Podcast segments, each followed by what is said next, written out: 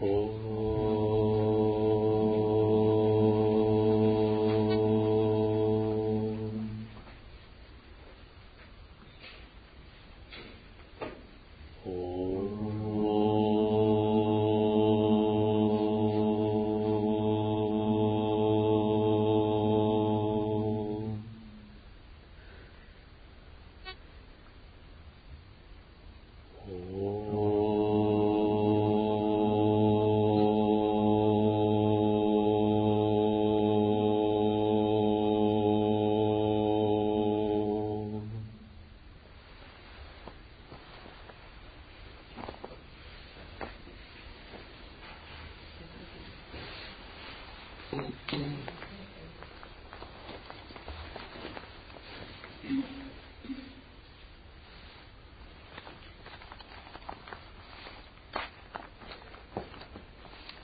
Так, знакомство с учением мы начнем со знакомления с линией учения. Линия учения это то, что на санскрите называется парампара, сампрадая.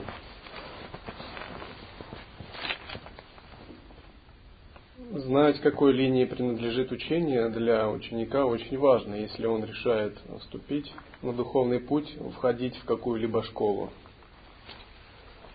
Потому что выбирать духовное учение, это не больше, не меньше означает выбирать судьбу. И когда мы выбираем судьбу, нам, конечно, полезно поинтересоваться истоки учения, которому, которое мы пытаемся следовать или изучать. Линия учения Нутара Тантры и Лая-йоги происходит от древних святых ситхов, мастеров – Линия мастеров воплощает собой знание, присущее сотням поколений мастеров древности. Поэтому, решая следовать за своим мастером, ученик входит в бесконечную линию совершенных мастеров древности. Небесных странников, хранителей знания и небожителей. Если переводить э, с русского, то небожители это будут девы,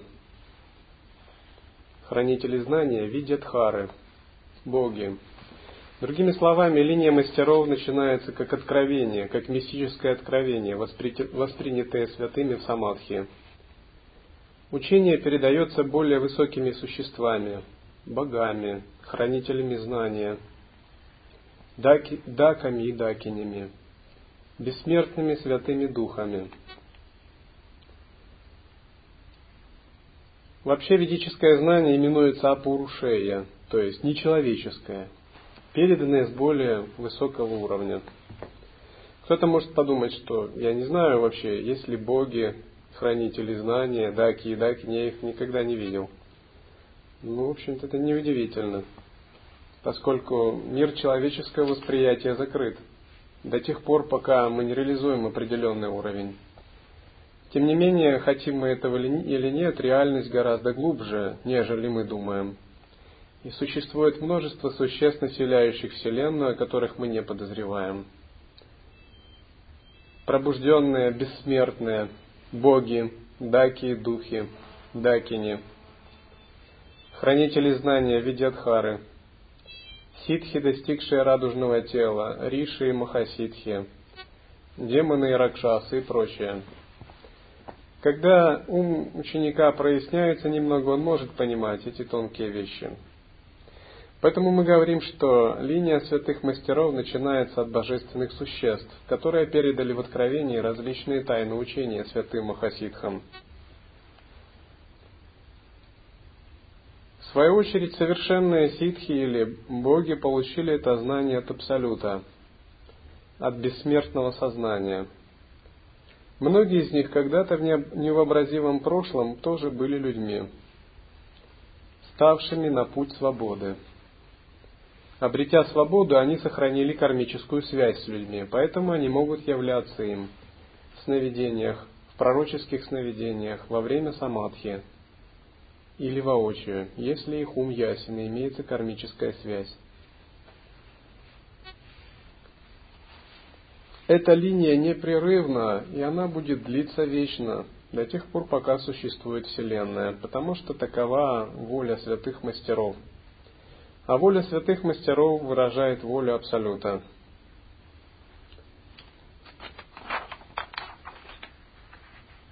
Со временем многие линии в мире людей слабеют и теряются. Поэтому вновь и вновь их восстанавливают. Иногда даже создают новые, находя среди бесчисленных существ мира иллюзий тех, кто готов их воспринять. Наличие непрерывной линии мастеров есть гарантия беспредельного, даваемая человеку. Это гарантия того, что путь открыт, и искренне следуя ему, путник дойдет до цели, полного освобождения и воссоединиться с Абсолютом. Таким образом, беспредельное сознание заботится о грезящих существах в сансаре. Но когда мы говорим заботиться, это всего лишь способ говорить. Итак, линия мастеров Анутара Тантры Лая Йоги начинается со святых. Мы говорим, что существует одна главная линия и пять дальних – в основном эти линии начинаются со святого Аватхуты Дататреи, богов небес Брахмалоки из рода Сарасвати, Махасидхав Матсиндранатха Гаракшанатха, Брахмана Сарахи. Махасидхи Мах... Матсиндранатхи Гаракшанатхи являются основателями тантрических линий не только Индии, но и также тибетского буддизма, в частности, родоначальниками буддизма Ваджраяны – Матиндранатх является основателем различных орденов йоги в Индии, каулов, кантхатов, надхов. И он также почитается в каноне тибетского буддизма Ваджраяны, в каноне 84 махасидхов, как э, воплощение Авалакитешвары. Гаракханатх является его учеником – можно сказать, что Матиндранатх и Гаракханатх являются великими святыми основателями или родоначальниками нашей линии Лая-йоги. Святой Дататрея является родоначальником пути ситхов, называемым безумная мудрость. Дататрея является необыкновенно святой душой, которая жила гораздо раньше, даже нежели обычные махасидхи, еще в прошлой кальпе. Обычно его изображают как безумного мудреца, который любит водить за нос своих учеников, испытывая их разными способами и ставить в разные неловкие ситуации, с тем, чтобы пробудить их разум, чтобы они могли сбросить оковы своего разума. А Вадхута Дататрея – это один наиболее почитаемых святых, который считается воплощением Бога Вишну.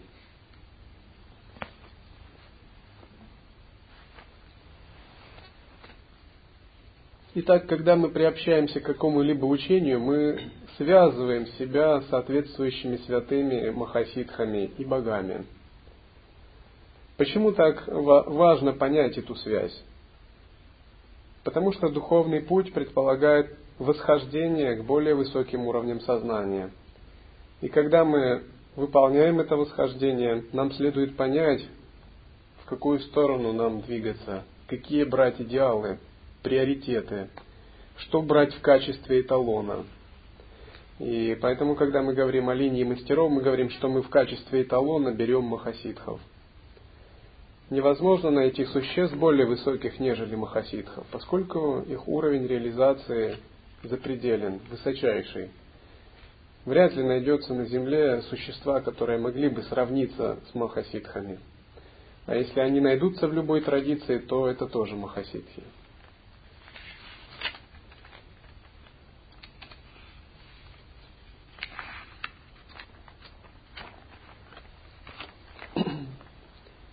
Когда мы определяемся с линией учения, то далее следует определиться с мотивацией в практике и в учении.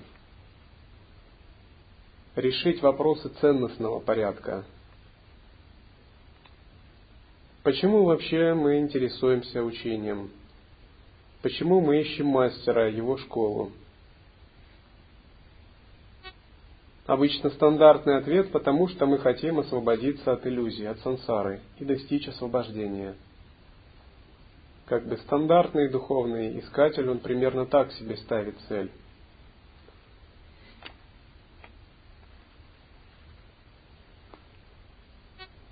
Существуют чистые и нечистые миры. Чистые миры полны гармонии. Они состоят из просветленных существ. Тела просветленных существ тонко материальны. Просветленные существа находятся в единстве с Абсолютом, с изначальной основой природы ума. Поэтому у них нет понятия о себе как о субъекте. Они постоянно погружены в сахаджа самадхи.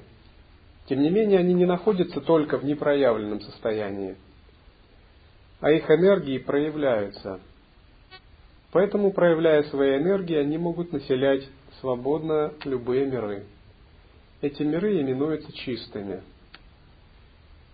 Их называют также чистые земли, различные уровни богов мира формы, к примеру, небеса Каништха. Они беспредельны во Вселенной. Есть другой вид миров, называемый нечистые. В нечистых мирах живые существа грезят – их умы погружены в сны разума. В нечистых мирах живые существа потеряли связь с Абсолютом, с Беспредельным. Они блуждают, подобно безумцам, в бесконечном круге грез. В нечистых мирах нет гармонии. Грубые элементы там не гармоничны, поэтому жизнь не длится долго. В чистых мирах существа бессмертны. В нечистых мирах существа смертны и жизнь их сопровождается страданиями, старостью, болезнями, смертью, различными иллюзиями и заблуждениями. Это происходит так, потому что в нечистых мирах живые существа живут в состоянии омрачения, омрачения разума, в состоянии снов разума. Их умы в оковах, и они грезят. И Задача духовного пути – освободиться от такого разума, перестать грезить, освободиться от снов разума и войти в чистое сознание. Вся практика учения – это детальное, скрупулезное объяснение того, как это нужно делать. Учение очень глубоко, поэтому, когда мы начинаем его следовать, его след, к нему следует подходить со всей тщательностью. У него есть очень много уровней и сторон. И от того, насколько мы прояснили, сможем применить, ну, зависит наша судьба.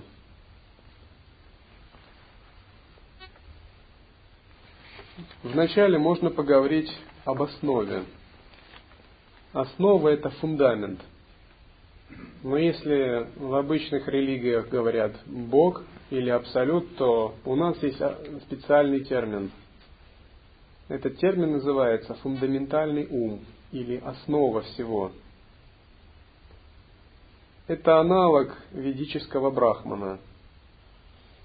Санскритский термин брахман, означающий абсолют, происходит от корня брихан, что означает расширяться – Поэтому правомерно использовать русский термин как беспредельное.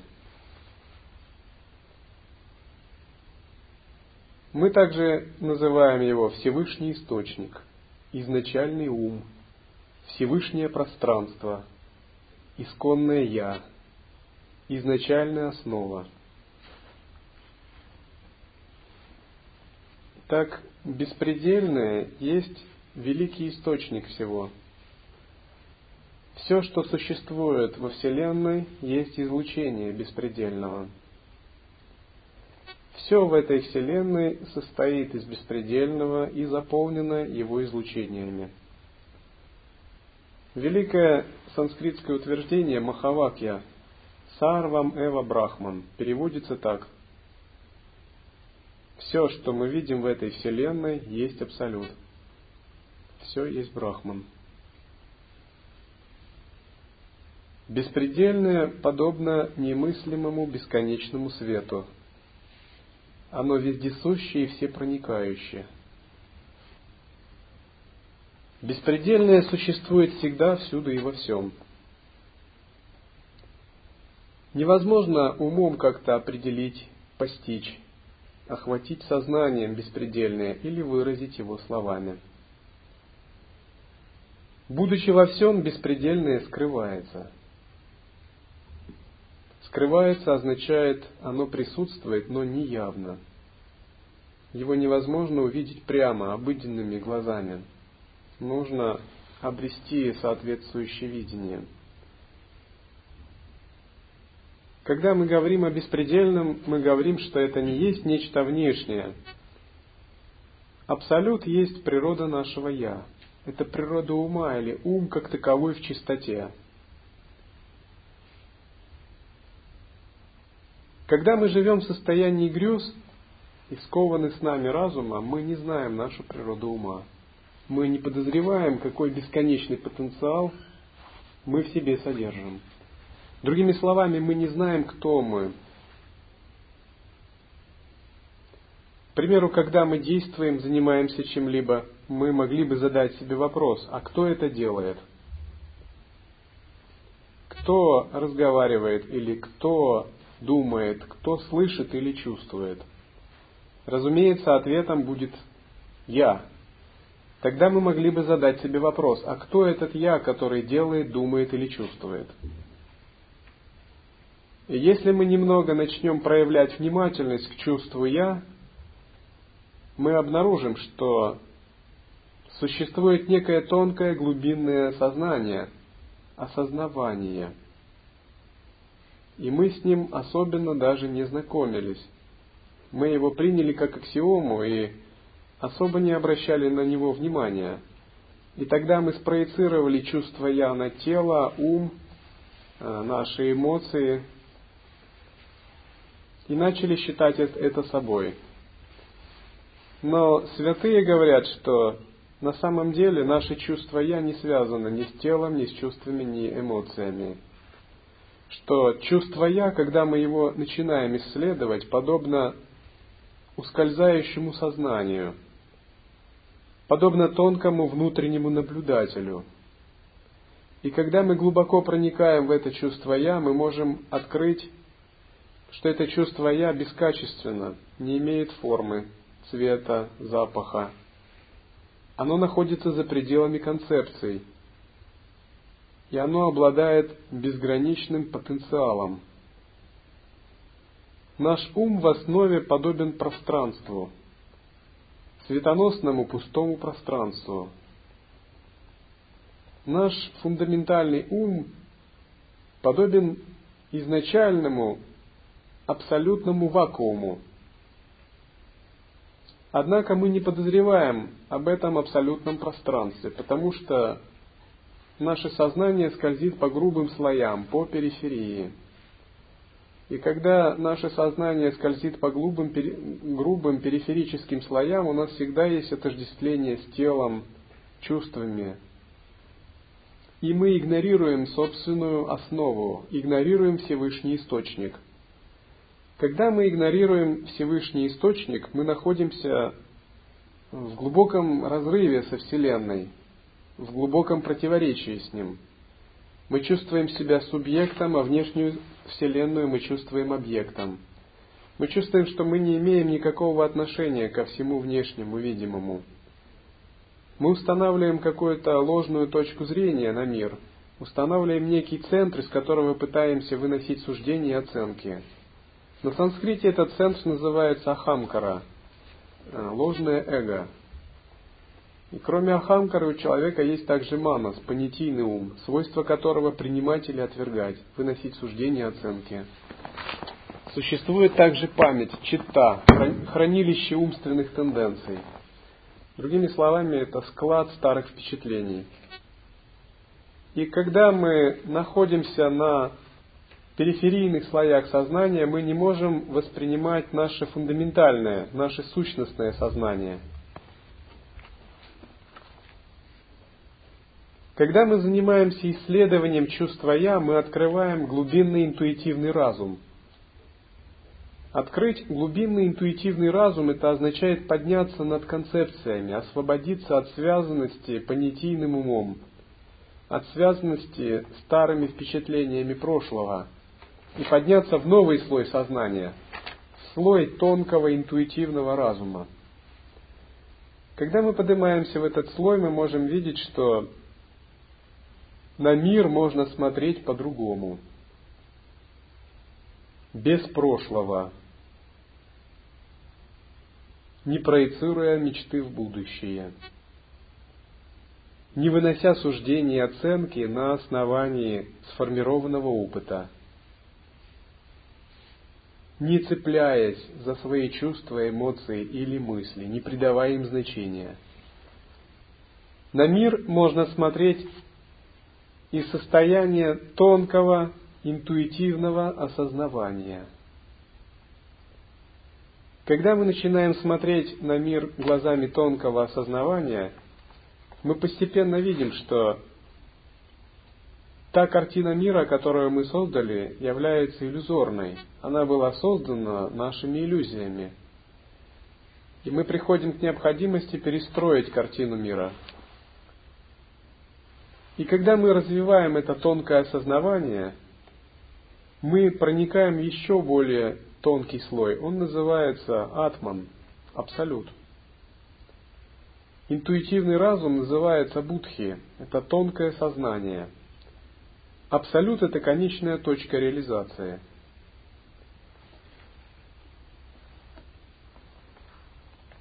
Учение есть то, что позволяет нам проникнуть в самые глубокие слои своего сознания и открыть бесконечный потенциал – открыть свою истинную природу.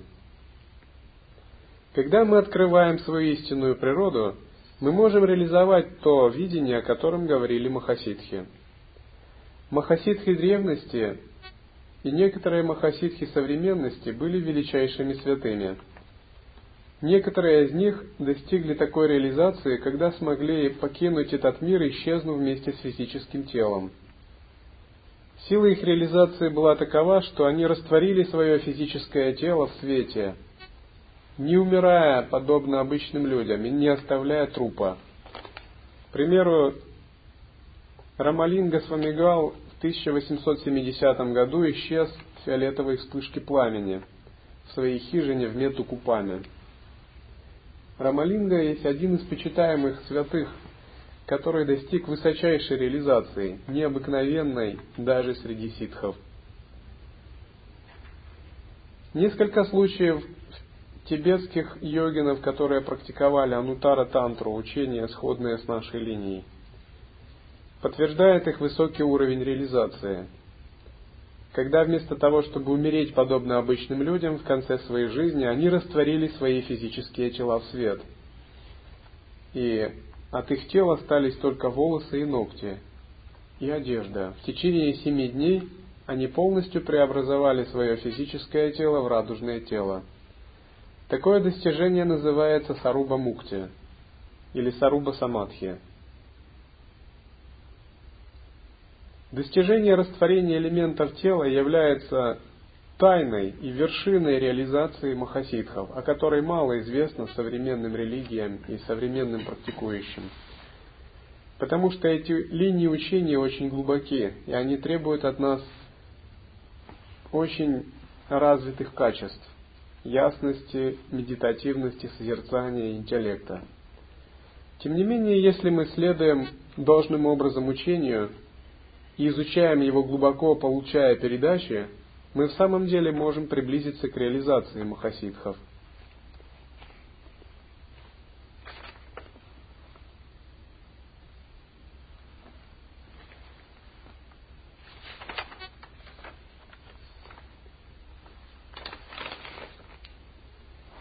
Что такое жизнь живых существ?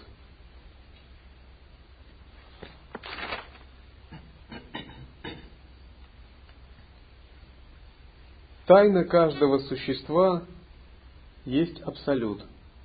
Разгадав эту тайну, оно обретает свободу. Этот мир людей, как и другие, являются манифестацией, эманацией Абсолюта. Абсолют беспредельное есть смысл и цель жизни каждого из всех существ.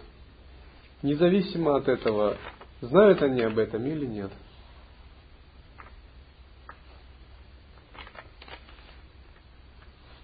Живые существа сейчас находится в состоянии иллюзии. Обычно мир живых существ, в которых нет пробужденного разума, именуют сансара, круг рождения и смерти. Почему это круг рождения и смерти? Потому что живые существа бессознательно живут, рождаются и умирают, и снова перерождаются – но это не единственная возможность, есть альтернатива. Есть альтернатива покинуть круг рождения и смерти. В момент творения существует особая вуалирующая сила. Она называется иллюзия, майя, майя шакти. Эта вуалирующая сила создает особую тонкую иллюзию живых существ, заставляя их чувствовать себя отдельными от Абсолюта. Тогда порождаются сны разума у живых существ. Все живые существа являются частями Абсолюта, его излучениями. Но когда действует майя, вуалирующая сила, они считают себя чем-то отдельным. Это и есть сны разума. Сны разума есть форма игры Абсолюта, когда его отдельные части начинают грезить, считая себя частями отдельными, забывая абсолют. А абсолютное скрывает себя.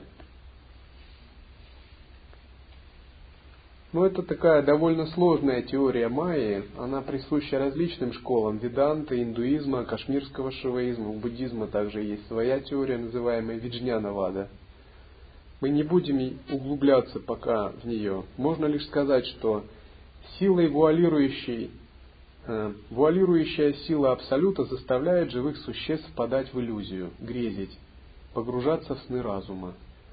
Тогда они не помнят свою абсолютную природу и начинают считать себя ограниченными людьми, забывают цель своей жизни. Цель жизни всех частей Абсолюта – это пробуждать и накапливать осознавание, насыщать свое осознавание и развивать его, поддерживая связь с беспредельным. Но когда действует вуалирующая сила, то живые существа впадают в грезы, сны разума.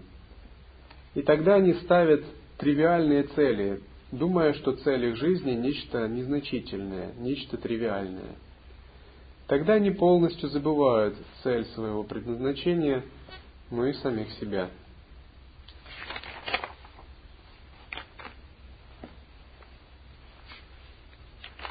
Истинная цель жизни всех живых существ в сансаре – накопление осознавания, накопление вспышек духа и развитие этого осознавания – Такое накопление может происходить двумя способами. Первый – бессознательный, через многообразие кармических ситуаций.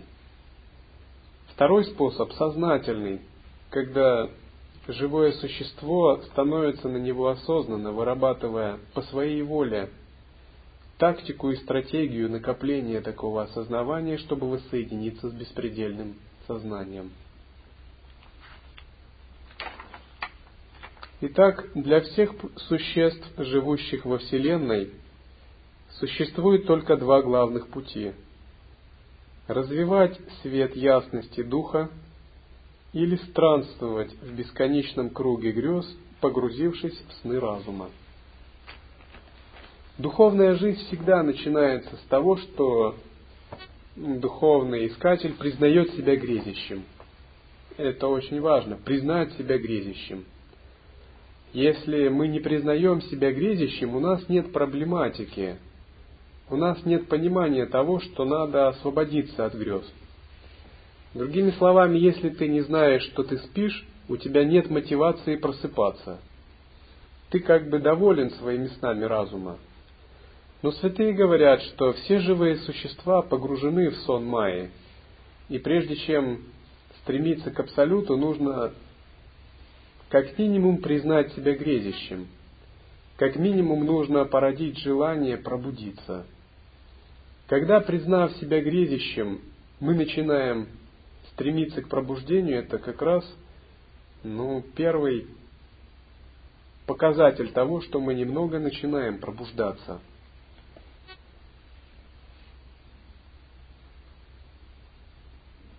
Развивающих свет сознания именуют ставшими на путь освобождения, идущими по пути совершенства, мастерами, ищущими свободу.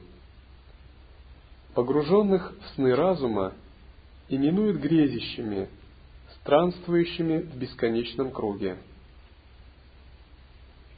И те, и другие накапливают осознавание и развивают свет ясности своего духа – Разница в том, что идущие по пути делают это с пониманием, по своей свободной воле и детальному плану, считая это смыслом своей жизни.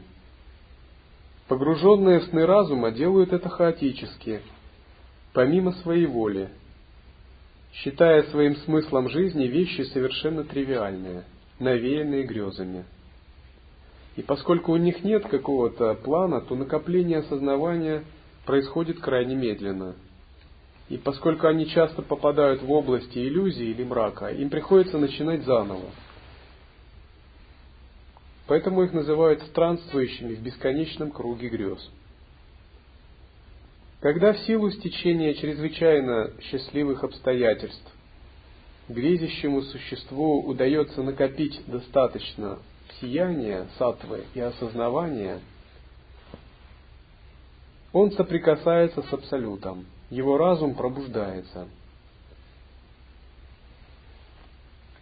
Тогда говорят, что он становится на путь, становится учеником, ищет мастера, входит в его школу и осознанно тренируется до достижения полной свободы.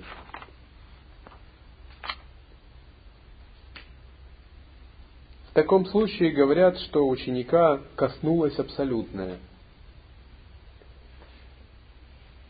Такое касание на санскрите именуется ануграха, нисходящая сила просветления. Когда беспредельный дух избирает ученика, вся его жизнь меняется. Потому что касание беспредельного делает бессмысленными все цели этого мира –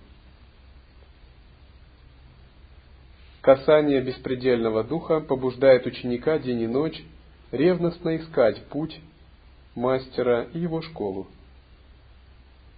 Такое касание опьяняет тайной, свободой и силой, делая ученика бесстрашным путником, который сметает все преграды на пути. В тантрах описывается три класса йогинов, три класса учеников. Вира, Дивья и Пашу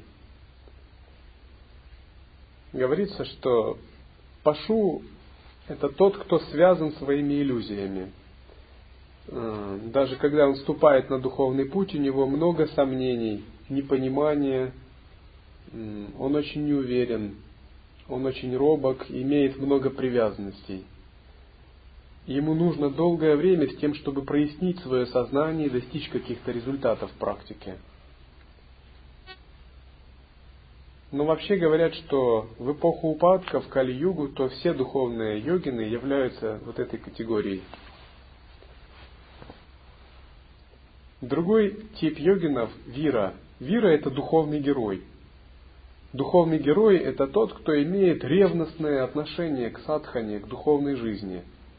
К примеру, для духовного героя уйти в горы, медитировать в пещере или стать монахом, совершать чудеса аскетизма, подвиги, поста, тренировок – это вообще ничто. Он может это делать играючи.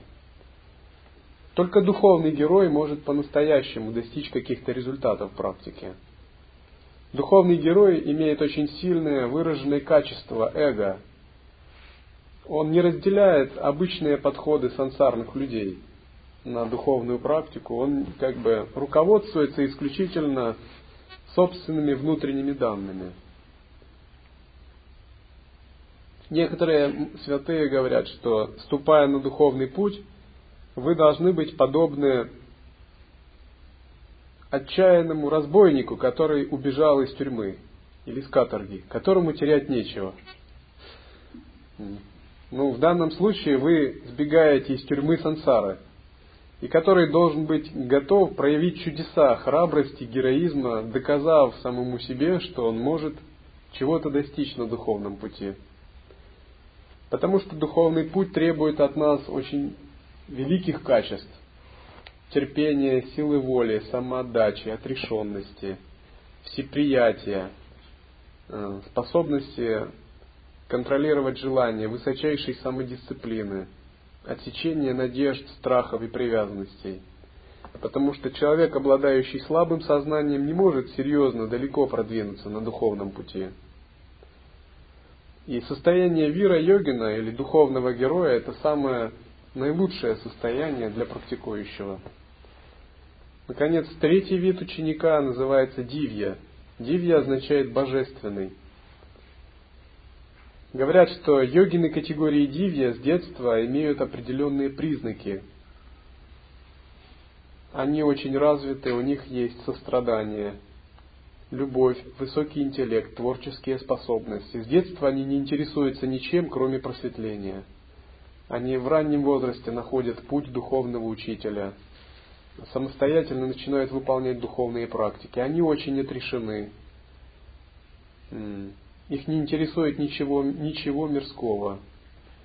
Дивья, садхаки – это очень редкая категория – как правило, они становятся основателями линий, духовными учителями, аватарами, перерожденцами.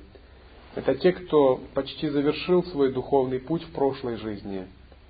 Их рождение сопровождается определенными знаками, пророческими сновидениями, знаками от божеств.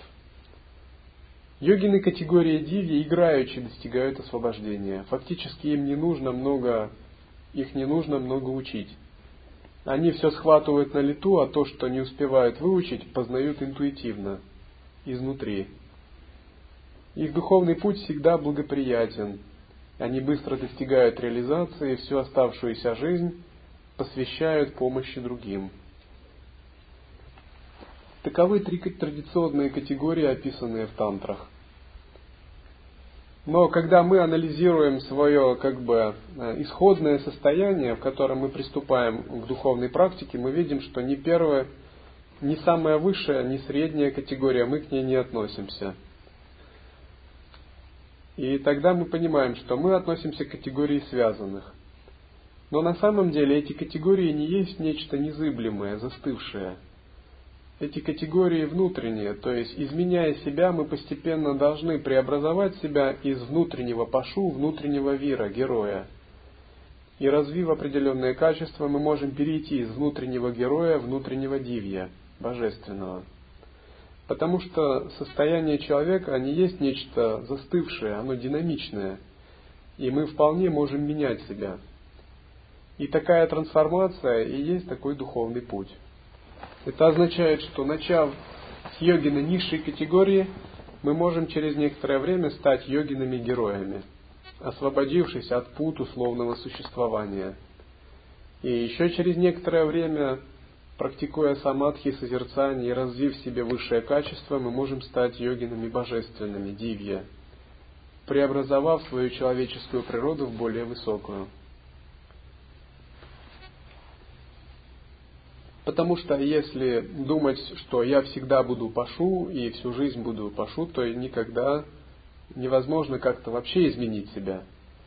Но на самом деле садхана, особенно садхана тантра, это всегда трансформация, преображение. В противном случае махасидхи древности не стали бы теми, кем они были. Многие святые махасидхи были, не были очень уж образованными учеными – они были людьми из низших каст. Кто-то был бывшим разбойником, кто-то стирщиком белья, другие были гончарами, э, кто-то был мошенником и играл в кости, третьи были царями и учеными. То есть среди махасидхов, если проанализировать их биографию, допустим, в тексте 80, 84 махасидхи, Чатурашитха Ситха Правритти, можно увидеть, что многие из махасидхов были совершенно из низших каст, из простолюдинов. Тем не менее, занимаясь духовной практикой, они смогли полностью изменить себя, трансформировать и преобразовать себя из внутреннего пашу, внутреннего вира и в дивья.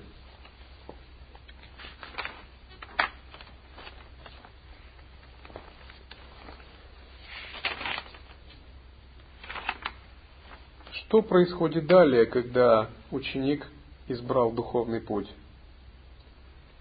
Он встречается с тремя сокровищами.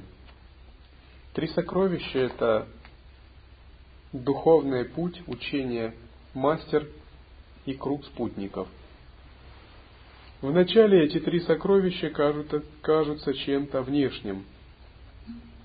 Со временем ученик обнаруживает эти три сокровища внутри самого себя – он увидит, что нет учителя или мастера вне его собственного ума.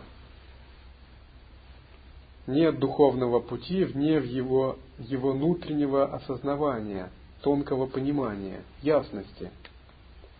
Поскольку учение не есть нечто зафиксированное в книгах или священных текстах, а путь и учение непосредственно есть его собственная постигающая ясность, которая постигает пустотную основу его сознания.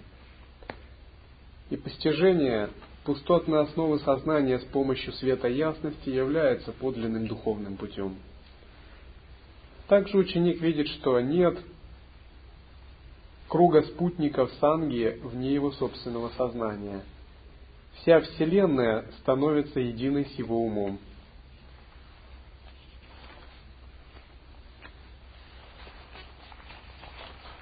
Каковы стадии трансформации на пути учения тантры?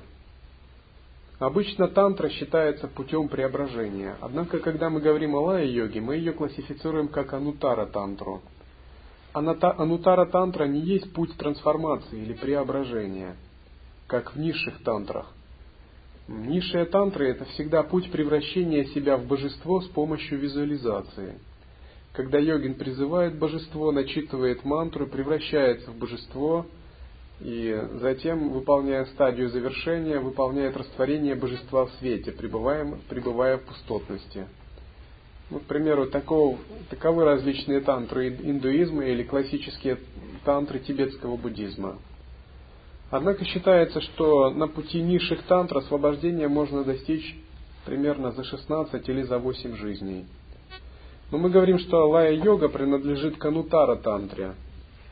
Анутара-тантра переводится как наивысшая или запредельная. Анутара-тантра позволяет достичь освобождения за одну жизнь. Поэтому ее считают традиционно очень высоким, очень возвышенным учением. Можно сказать так, если учение сутры, учение, связанное э, с отречением отсечением, основанные на раджа-йоге. Их можно уподобить автомобилю. Учение шаманизма можно уподобить самокату. Учение тантры можно уподобить сверхзвуковому самолету. То учение анутара тантры можно уподобить НЛО или ультрасовременному звездолету, который летает субсветовыми скоростями. Анутара Тантра – необыкновенно мощное учение, обладающее колоссальным потенциалом преображать сознание фактически за короткое время. Но одновременно она предполагает очень высокий духовный уровень того, кто ей следует. Потому что мощное учение недвойственности также способно колоссально вводить в иллюзию, давать отклонения и прочее. Поэтому изначально Анутара Тантра считается учением для очень способных, для очень продвинутых учеников – Поэтому, когда мы практикуем лая-йогу, мы также практикуем базовое учение, которое, собственно, к анутара тантре не относится. Они относятся к более низким учениям. Тем не менее, они важны. Они называются базовые практики. В базовых практиках всем ученикам рекомендуется выполнять концентрацию на точке, на пламени свечи, на визуализируемом знаке Ом. практиковать внимательность при ходьбе, выполнить 10 тысяч простираний, начитать один миллион раз мантру, размышлять над четырьмя осознанностями. И тем ученикам, которые стремятся подняться на следующие ступени, всегда ставится такое обязательное условие – выполнение базовых практик. Базовые практики создают фундамент, основу, без которого мы не можем двигаться дальше. Однако сама лай-йога, анутара тантра как таковая, предполагает путь естественного состояния за пределами методов. Главный принцип анутара тантры – пребывание в естественном состоянии. Пребывание в неизмышленной чистой природе ума – в таком состоянии, когда нет никакой концептуальной активности, а есть чистое осознавание. Существует три главных правила, которые передает учитель ученику, объясняя принцип лай-йоги. Это три золотые правила, которые даны Аватхутой Дататреей. В тибетской Анутара Тантре есть также линии передачи этих трех золотых правил, идущих от Гараба Доджи, Гараба Доджи, Манджушри Митры и других святых, достигших радужного тела. Этот принцип трех золотых правил на санскрите переводится как Шравана, Манана и Нидитхьясана. Что означает Шравана? Учитель своими словами на родном языке ученика или цитируя тексты дает прямое введение в изначальную природу ума ученику. В первый же момент он объясняет ученику, кто он таков есть. Минуя всякие философии и концептуальные разъяснения. Учитель говорит, освободи свой разум – от оценок и понятий. Отбрось прошлое и будущее. Пребывай в настоящем моменте. Смотри на мир без оценок и суждений. Не следуй за мыслями, но и не отвергай их. Расслабься и будь просто в естественном состоянии, так как оно есть. И когда ты пребываешь в этом естественном состоянии, не следуя за умственной активностью, не рефлексируя, обнажается твоя исконная природа. Обнажается твой ум как таковой, твое сознание «я» до рождения. Постепенно слушая эту природу и настраиваясь на нее, ты можешь обнаружить, что твой ум не имеет качеств цвета, формы или запаха. Он подобен пространству. Утвердись в этом пространстве и признай его как свое собственное «я». Когда происходит такое объяснение, оно может происходить тремя способами. Э, словесно, символически или вне концепции, парадоксально. Это называют шравана, прямое введение – Другой принцип манана означает размышление. Даже получив прямое видение, ученик может еще не совсем понимать, о чем вообще речь, о каком таком пространстве внутри него речь идет. Он должен много раз еще сравнить наставление учителя с собственным пониманием и прояснить это, читая тексты и задавая вопросы. Манана означает отсечение сомнений и неясностей – Получив объяснение, ученик должен отсечь сомнения и неясности в своем изначальном пространстве. Наконец, третий принцип означает нидитхьясана. Нидитхьясана означает постоянное пребывание в этом состоянии, тренировка в созерцании. Когда ученик получил прямое введение, и отсек все неясности и сомнения в отношении естественного состояния, всю оставшуюся жизнь он должен поддерживать его, то есть тренироваться в нем, упражняться. во время разговора, ходьбы, стоя, сидя, лежа, во время еды или работы. Он должен не отвлекаться от него ни на миг. Чем бы он ни занимался, он должен воссоединять все с естественным состоянием, постоянно пребывая в созерцании и осознанности. И когда ученик тренируется таким образом, то говорят, что он практикует лай-йогу, вступил на путь созерцания, недвойственного учения – Практика развития созерцания, передачи его и прояснения относится к особому разделу учения, называемому праджня-янтра. Учение структурно подразделяется на пять частей, или пять янтр. Янтра – это графическое изображение Вселенной. Можно сказать, пять Вселенных. Первая янтра означает э, Вселенная мудрости – или учение о том, как поддерживать созерцание. Второй раздел учения – это шакти-янтра, учение о том, как управлять внутренней энергией. Сюда относятся концентрация на чакрах, очищение каналов, пробуждение энергии кундалини и более высокие методы, такие как э, соединение блаженства с пустотой, испытание четырех блаженств и прочее, управление элементами – Праджня янтра и шакти янтра, то есть учение о созерцании и учение об управлении энергией, являются главными разделами лая-йоги. Существует три еще более высоких раздела, которые сразу не даются начинающим ученикам. Это раздел йоги сновидений, раздел йоги звука и раздел йоги света. Они даются попозже, когда ученик овладевает базовыми наставлениями праджня янтры и шакти янтры. И практиковать лая-йогу или учение анутара тантры в нашей традиции махасидхов это изуча, из, означает изучать пять янтр, то есть пять разделов учения, и практиковать их, разумеется. В свою очередь, э, праджня янтра или раздел мудрости, раздел учения о созерцании содержит три линии – Первая линия – это, собственно, учение о созерцании. Вторая линия – линия божественной гордости. И третья линия – линия пространства. Поэтому, если вы изучаете э, учение Праджня Янтры, вы можете проанализировать, насколько я хорошо овладел э, пониманием божественной гордости и практикой, или насколько я реализовал понимание созерцания, и насколько я реализовал понимание пространства –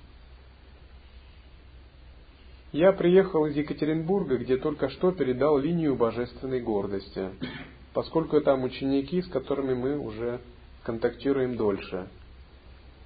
Э, здесь, в Омске, я попытаюсь тем, кто готов, передать линию созерцания, первую линию из раздела Праджни Янтры.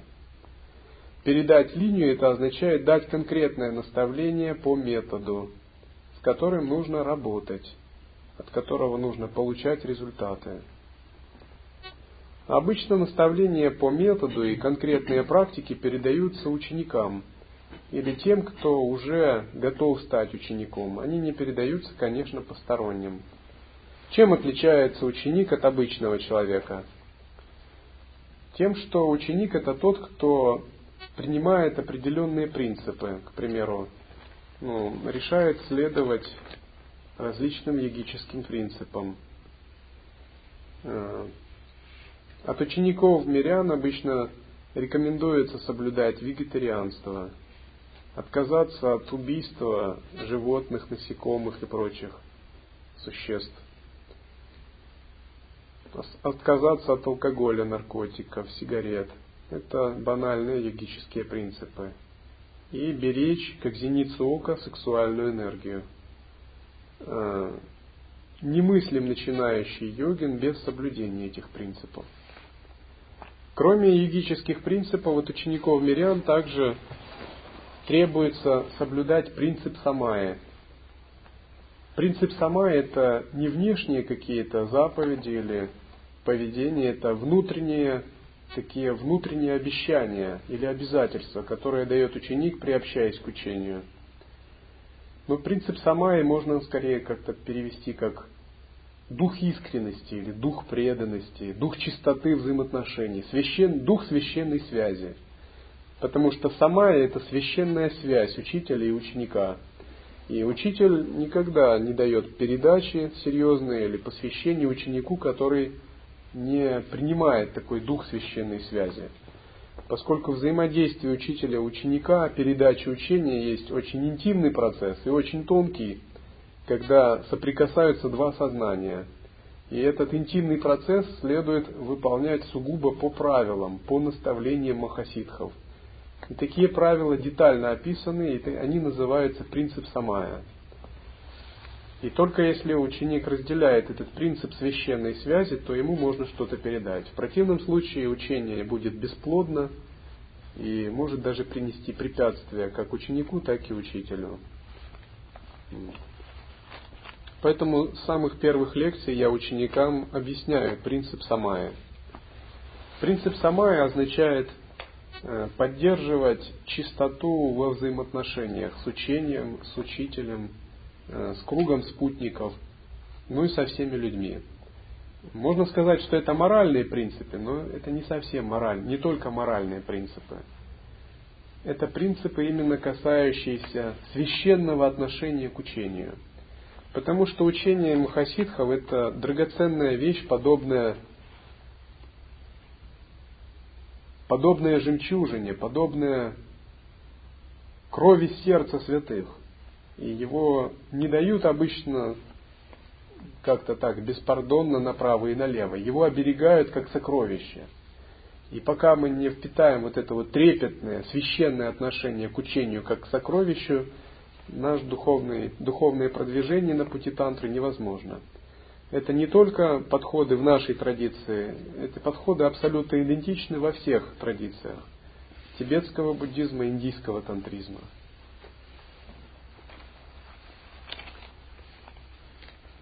Кроме принципа самаи, связанная со священным отношением к учению, есть так называемое единое самое созерцание. Единое самое созерцание означает просто пребывать в осознанности, за пределами всех слов и концепций. Как бы считается, что единое самая даже выше всех остальных самай. То есть непрерывно пребывать в состоянии осознавания дает нам как бы полноту всех остальных качеств и соблюдение всех остальных принципов автоматически. Другое дело, что нелегко это сделать начинающим. Единое самое означает, что вступая в учение, мы как бы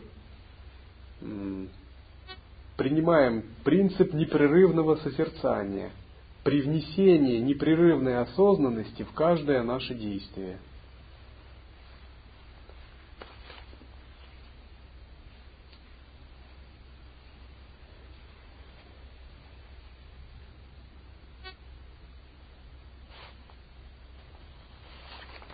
Когда учитель принимает ученика, для него есть некоторые вещи, которые важны для него. К примеру, знаки. Но обычно, когда мы созерцаем, мы не очень смотрим на знаки, поскольку созерцание относится к бесформенному, к тому, что за пределами концепции имени и формы. Если слишком обращать на многие вещи, то это ну, будет чем-то напоминать магию, шаманизм. Нас интересует анутара тантра. Анутара тантра – в основном работает самым тонким светоносным слоем нашего ума, с природой ума. Поэтому мы как-то спокойно относимся ко всем внешним видениям, знакам. Есть такой принцип. Увидел что-либо, сам освобождай. Не принимай всерьез все, что ты увидел в медитации. То же самое и касается внешнего. Думая так, что кроме природы ума, меня особо ничто не продвинет духовной жизни. Но когда вопрос идет о принятии учеников, все-таки на знаки обращается внимание. Знаки могут быть благоприятными или неблагоприятными. Или знаков может не быть вообще. Если знаки благоприятные, это указывает на хорошую кармическую связь, то обычно такой ученик принимается легко, и проходит испытательное задание легко, и у него нет каких-то препятствий в духовном пути. Если знаки неблагоприятные, часто многие мастера, даже видя неблагоприятные знаки, отказывают ученику в обучении, направляя его к другому мастеру. Находя какой-либо предлог, такой неявный, чтобы отказать, но это делается со страдания. Потому что такие знаки указывают на то, что могут быть препятствия или связь с мастером может иметь затруднения. Наконец, если у ученика не проявляется никаких знаков, то или они проявляются не ярко, тогда ученика испытывают довольно тщательно, чтобы проявить какие-то его тонкие качества, говорящие его личности, то есть тестируют. Но на самом деле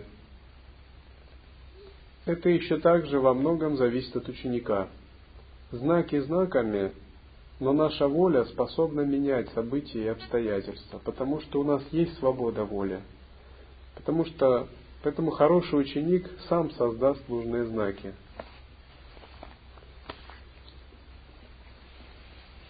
И если у кого-либо нет знаков, я просто говорю ученику, так создай их.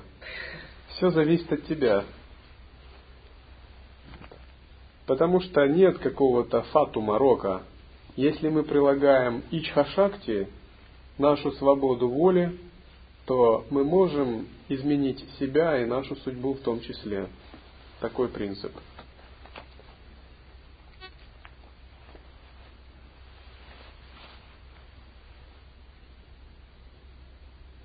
На этом закончим обзорную лекцию.